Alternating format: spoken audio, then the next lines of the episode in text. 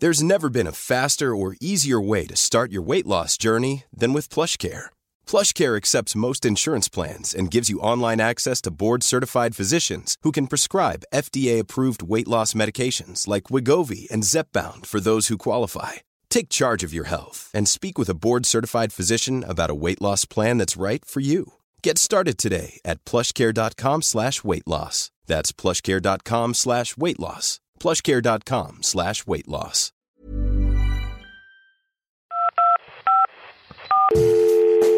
Allô? Allô? Check the mic and make sure it sound right, boys. Si vous êtes satisfait d'avoir fait le 2, faites-le. Mais qu'est-ce qu'on peut bien écouter comme podcast, te demandes-tu? Allô Y'a personne au bout du fil Ah, c'est le rendez-vous des glandules là ou quoi? Je sais pas, vous me recevez Je vous reçois 5 sur 5. Vous avez peut-être envie ou besoin de parler. J'écoute. Vous avez de nouveaux messages. sound right, boys. Service après-vente des podcasts, bonjour Bonjour. Et bienvenue dans ce 17e épisode du podcast le plus méta de France puisque c'est un podcast sur l'univers du podcast produit par Acast. Aujourd'hui, on se retrouve pour un nouvel épisode du format parcours euh, et notre invité est d'actualité. On se trouve en ce moment en France entre deux tours de l'élection présidentielle et chaque écoute de Popol, son podcast politique qui donne la parole aux femmes, devient essentielle. Bienvenue dans la SAV, Léa Chamboncel. Bonsoir. Waouh Aujourd'hui, on va parler de toi, du coup, Léa, et de comment euh, on parle politique en podcast et comment ce format permet de donner la parole à des voix encore trop peu entendues, ici celle des femmes. Et pour m'accompagner aujourd'hui, vous l'avez reconnu, Romane qui travaille dans l'équipe contenu chez Acast avec moi va nous offrir ses lumières. Salut Romane. Salut Alex, salut Léa. Euh, moi, du coup, je suis Alix Martineau, je suis responsable du développement du contenu en France chez Acast. Et donc, toi, Léa, tu es éditorialiste politique et podcasteuse, mais tu as commencé ta carrière dans un cabinet d'affaires publiques, euh, si je me trompe pas. Ouais. Non, plus précisément, j'ai commencé ma carrière au ministère des Affaires étrangères et j'étais en poste euh, dans différentes ambassades. Mon vrai premier poste en ambassade, c'était à Phnom Penh, où je suis restée deux ans et ensuite je suis rentrée à Paris pour intégrer un cabinet d'affaires publiques, effectivement. D'accord, donc on n'avait pas ta carrière internationale qui, avait- qui est importante. qui est importante. Euh, donc en novembre 2020, tu lances le podcast Popol qui t'amène ici aujourd'hui, qui est un talk show politique qui donne la parole exclusivement aux femmes. Euh, T'avais un autre podcast avant qui s'appelait Place du Palais Bourbon, qui est une série de podcasts euh, où tu interpelles des députés français sur des sujets d'intérêt général. Euh, mais tu n'es pas que dans le podcast puisque tu es aussi très active sur Twitter, euh, parfois aussi sur Twitch, notamment avec l'émission Backseat, et tu viens aussi de publier un essai plus plus de femmes en politique.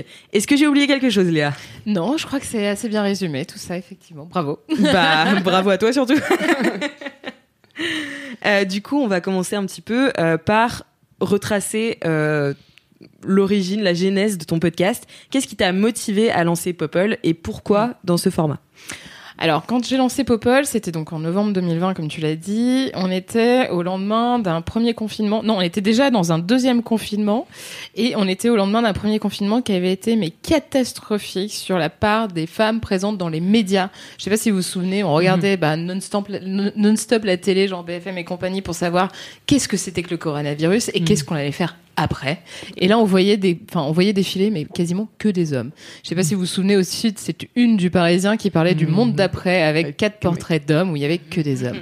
Et donc là, il y a quelques meufs qui sont montées un peu au créneau en disant non mais attendez, enfin vous êtes tranquille à faire vos trucs, euh, dont des politiques qui disaient bon bah très bien, là on est en train de gérer une crise sanitaire. On a vu aussi qu'il y a des femmes qui ont été sacrifiées entre guillemets pendant cette crise et je pense plus particulièrement à Agnès Buzyn qui a été gentiment remerciée ils l'ont calé la mairie de Paris alors que c'était catastrophique. Le contexte politique pour elle était clairement ingagnable. Donc du coup, je me suis dit, c'est quand même euh, un vrai problème. Alors moi, je me suis intéressée naturellement à la place des femmes dans les médias, dans le le domaine qui me concerne, qui est la politique, puisque c'est toujours, ça a toujours été ma cam, disons ça comme ça. Et je me suis dit, bon, quid de la place des femmes dans les médias en politique? Et là, j'ai vu un rapport de la députée Céline Calves qui parlait notamment de euh, de la place des femmes dans les médias de manière générale pendant cette crise euh, du, enfin pendant la, la première partie de la crise du coronavirus. Et là, je me suis dit, ok, donc euh, déjà, il n'y a pas trop de femmes en politique, il y a encore moins de femmes qui sont euh, sur les plateaux télé et dans les radios, etc., qui font les matinales. Euh, comment on fait en fait pour visibiliser les femmes en politique En plus? Je commençais à me, à me dire, tiens, je vais, je, je vais un peu m'intéresser à la question. J'ai fait un truc à la con, j'ai tapé euh, femmes politiques sur Internet, dans Google. Mhm. Et là, je suis tombée, mais sur des trucs hallucinants, quoi. Genre en mode, quelles sont les plus belles femmes politiques? Non. Si. Quelles- que- euh, Les femmes politiques et leur vie affective. Les femmes politiques les mieux habillées. Mais je te jure Si, si, il faut aller voir, c'est fabuleux. Et là, je me suis dit, bon, ok. Il faut rappeler quand même que la politique, c'est aussi une affaire de femmes. Donc c'est notamment pour ça que j'ai lancé Popol. Waouh, c'est une bonne raison. Ouais. Mais aussi, enfin, il y avait ce côté non mixte qui est très important. Parce qu'au-delà du fait que les femmes sont invisibilisées dans les médias, très souvent, lorsqu'elles débarquent euh, dans, dans les médias, et que par exemple, moi je l'ai fait hein, plein de fois, euh, on m'invite sur des plateaux, d'ailleurs j'arrête pour la plupart parce que j'y arrive plus.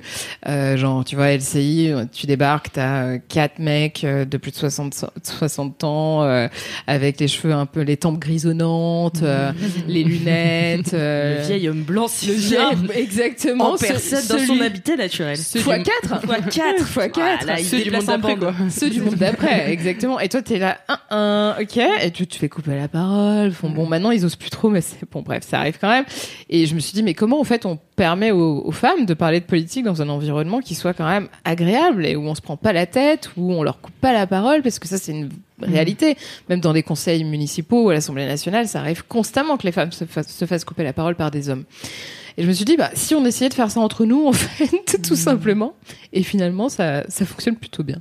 Et justement, sur ces plateaux-là, est-ce que euh, ces, euh, ces, ces vieux hommes blancs euh, reprochent cette non-mixité Parce qu'on dirait qu'ils ont peur parfois euh, de la non-mixité des choses. Alors, il la reproche lorsqu'il s'agit effectivement, tu vois, de, de, de faire ça entre femmes ou entre personnes racisées. Euh, quand il- ça les concerne, eux, non, bien sûr, Bien mais sûr. ils voient pas où est le problème, en fait. Oui. Parce qu'ils ont l'impression qu'ils sont pas Et que c'est la, c'est la règle, en fait, c'est la norme. Donc, ils, ils ont pas l'impression de faire quelque chose de, de révolutionnaire. Et est-ce que toi, tu as eu des, des retours justement déjà des invités que tu avais? Est-ce qu'elles te disent qu'elles sentent une différence? Qu'est-ce que ça leur apporte? Ouais, totalement. À chaque fois, enfin, à la fin de chaque épisode, on prend euh, 10-15 minutes pour débriefer. Et à chaque fois, c'est Oh, c'était trop bien. Genre vraiment, c'est des réactions comme ça. Après, il faut savoir que moi, j'ai fait le choix aussi de faire intervenir beaucoup, beaucoup de personnes qui n'ont jamais pris la parole dans n'importe quel média.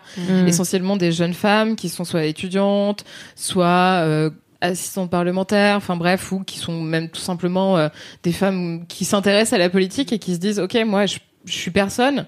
Où est-ce que je vais pouvoir euh, débattre, euh, afficher aussi mon opinion et puis euh, mon expertise Et c'est aussi dans cette perspective que j'avais créé le podcast. C'était pour donner la parole à des femmes qui sont pas visibles. Donc forcément, au début, j'ai eu le besoin et la nécessité de mettre quelques têtes d'affiche, genre euh, Najat Vallaud-Belkacem, euh, enfin etc. Et bien sûr des députés un peu connus parce qu'au moins ça me permettait de, de faire connaître un peu le produit, mais très vite j'ai essayé de faire le moins possible ça. C'est-à-dire qu'aujourd'hui, lorsque je fais mes podcasts, la majeure partie c'est pas forcément des femmes connues. Et lorsque c'est des femmes connues, très souvent c'est aussi parce qu'elles me demandent de- d'intervenir, tu vois, notamment en période de campagne électorale. Voilà. Est-ce que t'en as eu là Parce que je sais pas si t'as remarqué aussi, il on voit de plus en plus de, de politiciens et politiciennes Ouais. qui se mettent au podcast. Il y a Sandrine Rousseau qui a lancé deux podcasts avec Benoît Hamon. Là aussi, bon, du coup, on était plutôt à gauche, mais t'as maintenant Valérie Pécresse aussi qui a lancé son, Ouais, pod- son vrai. Il paraît podcast. qu'il est vachement bien d'ailleurs. Je l'ai Il- pas écouté, mais il, paraît que c'est pas il mal. est bien construit. Ouais. bon, après, voilà. Euh, donc c'est Valérie raconte Pécresse, hein, si on doit faire la promo. Il faut Bah ouais, ouais, nommer les choses. Et euh, qu'est-ce que qu'est-ce que tu penses qu'ils viennent chercher justement dans ce média? Ah bah très clairement, euh, ils viennent chercher bah, déjà un temps de parole qu'ils n'ont pas forcément ailleurs, parce que l'avantage du podcast, et ça faut quand même le rappeler, c'est qu'on Mm. n'est pas soumis aux règles de CSA et compagnie, et tant mieux d'ailleurs. Et en plus, on n'est pas dans des formats contraints. Alors il y a certains, il y a certains endroits qui décident de faire des formats con- contraints comme à la radio. Tu vois, moi ça m'est arrivé de travailler pour des studios de podcast, et tout le monde était là, non mais attends ta chronique elle est trop longue là, ça fait plus de 5 minutes. Je ah, mais quoi? Enfin c'est quoi un podcast. ouais. c'est quoi le c'est quoi le Mm. bail du coup? Enfin, à quoi ça sert d'avoir un podcast si c'est pour sûr. faire comme à la radio et d'avoir des trucs archi euh, archi timés? Mm. Je comprends pas trop le délire, mais bon, bref. Et l'avantage aussi sur des formats, c'est qu'on est sur des formats longs. Moi, tu vois, par exemple, ça m'arrive effectivement euh, d'avoir. euh, J'avais lancé euh, pendant le premier confinement des, des lives sur Instagram et avec euh, là, c'était pas non mixte, c'était mixte pour le coup. Et euh, j'avais des députés, mais même genre porte-parole de la République en marche, qui s'envoyaient genre trois quatre plateaux par semaine, qui avaient aucun problème de visibilité, qui m'appelaient. Je peux faire un live avec vous? J'étais là, Mm. mais euh, pourquoi Bah, parce qu'en fait, j'ai juste euh, envie de parler et de prendre le temps de dérouler un propos. Enfin, La Mm. politique, c'est quelque chose qui est pas fondamentalement compliqué si on la réduit pas trop et si on l'explique et si on fait de la pédagogie qui est fondamentale. Donc forcément, dans des formats contraints, les personnes qui veulent euh, expliquer un projet, qui veulent, euh, qui veulent expliquer une démarche politique, aussi un engagement, n'ont pas le temps de le faire. Donc je pense que c'est aussi pour ça que le, le format euh, séduit, parce qu'il permet une certaine flexibilité, une certaine liberté que d'autres médias ne permettent pas. Euh, aussi, on, en plus, ce qu'on remarque, enfin, je sais pas si tu as vu, mais donc, on pourrait penser a priori que le podcast est plus, est plus, tu vois, un média de femmes, tu sais, qui est né justement. De... Attends, je vais le refaire cette phrase. Mais euh, non, je voulais juste souligner un peu, tu vois, le, le débat entre euh, les podcasts politiques et les podcasts sociétaux. Et c'est vrai que a priori, il y a plus de voix masculines qui dominent les, les podcasts politiques aujourd'hui. Tu sais, parce que justement, ils- sont issus de, euh, de médias. Par exemple, tu vois, je pense à Code Source, euh, La Story. Mais quand on, du coup, après, il y a le tien qui fait exception. Mais après, il y a d'autres podcasts qui vont être politiques, mais plus sociétaux. Tu sais, par exemple, Kif Taras, tu vois, ce, ce genre de qui sont un peu les origines du podcast euh, français Voilà, aussi. euh, et, ouais. les- et en fait, euh, c'était euh, bah, la, la semaine dernière euh, au Ground Control, il y avait une conférence euh, qui s'est organisée autour de prendre la place en, politique en tant que féministe, enfin en féminisme et politique. Et c'était, je crois, Mimi, donc Myriam Hegel, qui faisait une remarque assez pertinente, mais il y a pas mal de femmes qui se sont mises au podcast aussi pour se cacher physiquement euh, parce qu'en fait, quand tu te mets physiquement sur un plateau télé, eh bien voilà, justement, tu vas avoir des articles qui sortent sur Ouais, euh, tu deviens vulnérable. Ouais, comment t'es ouais. habillé et le style euh, de Marine Le Pen, euh, décrivons-le. Enfin, tu... Ouais, tout à fait, ouais. Pour essayer de contourner certainement ces, ces travers, clairement, ouais, des médias traditionnels. Après, cl- enfin, moi, là où j'ai, euh, j'ai, euh, j'ai eu recours au podcast, c'est aussi parce que le format que je propose, c'est un format qui, qui aurait pas sa place dans les médias traditionnels. Et ma liberté de ton aussi. Enfin, j'ai aucune envie d'être attaché à un média qui doit me dire non, mais attends, là, c'est peut-être pas tout à fait ça qu'il fallait dire. Ou alors il faudrait que t'invites davantage de femmes et des femmes d'extrême droite. Bah j'ai pas envie en fait d'avoir des femmes d'extrême droite sur mon podcast. C'est un podcast engagé. C'est un podcast qui est à partisan moi je suis de gauche. Ça se sent je peux pas le nier je vais pas le je vais pas le Mhm. cacher Mhm. mais bon il y a une volonté quand même de faire venir un peu euh, toutes les tous les bords politiques même si de fait c'est vrai qu'il y a quand même peut-être plus de femmes de gauche qui sont intéressées par le format euh, il n'en demeure pas moins que je reçois des femmes euh, qui sont euh, élues les républicains etc donc et la République en marche qui est désormais clairement à droite faut le dire Surprise ouais, c'est vrai. ah, tiens, je m'y attendais pas. Mais donc tout ça pour dire qu'en fait, le, le format tel qu'il est conçu aujourd'hui, il n'aurait pas eu sa place dans les médias traditionnels. Et il n'aura pas encore sa place dans les médias, tra- médias traditionnels. C'est-à-dire que le, fo- le, le podcast permet effectivement cette liberté de parole, cette liberté aussi de format, de créativité, parce que il y a de la créativité derrière un podcast. Le montage, c'est rigolo. Enfin, il y a des choses intéressantes à faire et que tu peux pas te permettre sur d'autres plateformes et sur d'autres euh, canaux en fait. Tu nous disais tout à l'heure en off que euh, ton podcast avait créé des, euh, des vocations. Est-ce que tu veux nous en parler un petit peu? Ouais, ouais, ouais. Enfin, contre toute attente, hein, moi, j'avais pas forcément d'objectif dans l'absolu lorsque je l'ai lancé, si ce n'est effectivement de visibiliser les femmes et plus particulièrement les femmes à qui on ne donne jamais l'opportunité de s'exprimer. Euh, pour leur pour leur rappeler que la politique peut être aussi leur affaire et euh, qu'elles ont le droit d'avoir un avis, qu'elles ont le droit de s'exprimer, qu'elles doivent le faire si elles le peuvent et si elles le veulent, surtout une question de d'envie et de volonté.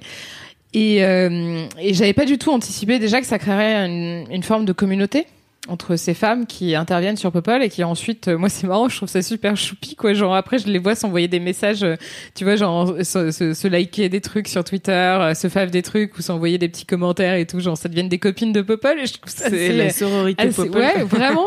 Ça, je l'avais pas du tout anticipé. C'est super chouette à voir. Je trouve ça absolument génial. Des femmes qui se rencontrent, en fait, sur mon podcast. De mémoire, la première fois que Sandrine Rousseau et Clémentine Autain ont eu la possibilité d'échanger, c'était sur Popol. Donc c'est quand même assez, assez inédit comme, euh, Mm. comme, euh, comme, euh, comme chose que, enfin, ça, ça, j'avais pas du tout anticipé. Et c'est très cool. Et d'autre part, euh, ça je l'ai, je l'ai su ensuite parce qu'il y a des gens qui m'envoient des, des, des inbox ou qui, euh, lorsque je fais des lives, viennent me parler à la fin pour me raconter un peu qu'est-ce que le podcast leur a apporté. Il y a pas mal de, de jeunes femmes qui euh, me disent, bah écoute, moi ça m'a donné envie de m'engager en politique. Je pense à un exemple d'une d'une jeune femme qui est venue me voir il y a 15 jours lorsque je faisais mon un live au, au, au point éphémère, qui est venue me voir en me disant tu sais c'est quand même grâce à toi et grâce à Popol que j'ai rejoint euh, telle équipe de campagne. Ah, et que je- qu'aujourd'hui je suis engagée en politique et c'est en vrai ça m'a permis de franchir le pas Mhm. quoi. Et ça euh, j'avais pas du tout anticipé non plus. Et si ça peut permettre surtout à des femmes féministes de s'enga- s'engager en politique waouh ce serait génial Ah, J'ai peut-être du coup juste une dernière question pour toi, Ouais, qui est dire parce que je t'entends du coup, tu as créé des vocations chez les chez les personnes, notamment enfin chez les femmes. vocations étaient déjà là je Oui, pense que ça les les a juste euh, peut-être. peut-être animées moi j'ai rien créé du tout Tu je je les ai peut-être attisées ouais c'est clair Euh, Est-ce que toi, euh, tu penses que Popol aurait été une tribune pour euh, peut-être t'engager en politique aussi auprès d'une Pour moi, c'est fondamentalement politique, c'est un plaidoyer. Enfin, Popol, c'est, euh, c'était la base d'un, plaidoyer qui s'est achevé, euh, enfin, peut-être pas achevé, parce qu'il y aura peut-être d'autres trucs après, mais certainement, mais qui en tout cas a trouvé une, euh, une continuité dans le livre que j'ai écrit. euh, qui s'appelle Plus de femmes en politique. Et ce livre, pour moi, c'est vraiment un plaidoyer qui est un appel aux féministes à s'engager en politique et à vraiment se saisir euh, du pouvoir politique pour changer les choses. Je pense que ça peut être une très belle phrase de conclusion. C'est une très belle phrase de conclusion. Merci beaucoup, euh, Léa, d'avoir participé au SAV des podcasts. Et euh, merci pour ton podcast qu'on entoura- on encourage tous nos auditeurs et auditrices euh, d'aller écouter Popol, euh, qui sera dans les liens de ce podcast. C'est un excellent titre.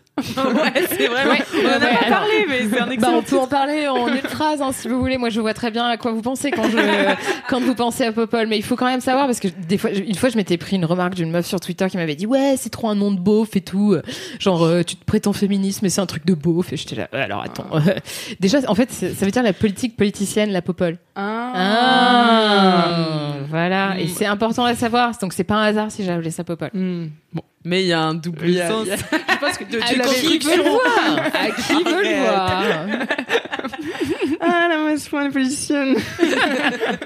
Juste où est-ce qu'on peut te suivre Ah ouais. Où est-ce qu'on peut te Euh, retrouver? bah écoutez, euh, tous les dimanches soirs sur Popol, tous les jeudis soirs sur Backseat. Surtout en ce moment, là, il va y avoir pas mal d'actu. Et puis en librairie, bien sûr, euh, dans votre librairie préférée. Allez sur Place des Libraires, s'il vous plaît. Évitez d'acheter le livre sur Amazon ou la Fnac. Si vous n'avez pas d'autres po- possibilités, allez sur Amazon ou la Fnac, très bien. Mais dans la mesure du possible, allez chez votre petit libraire de quartier. Et sur le placedeslibraires.fr, vous pouvez euh, trouver le livre dans votre librairie la plus proche. Ce sera dans la description de ce podcast. Merci beaucoup, Léa. Merci, Roman. Ciao.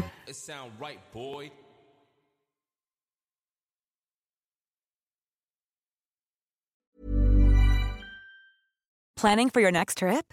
Elevate your travel style with Quince. Quince has all the jet setting essentials you'll want for your next getaway, like European linen, premium luggage options, buttery soft Italian leather bags, and so much more. And is all priced at 50 to 80% less than similar brands. Plus, Quince only works with factories that use safe and ethical manufacturing practices. Pack your bags with high-quality essentials you'll be wearing for vacations to come with Quince. Go to quince.com slash pack for free shipping and 365-day returns.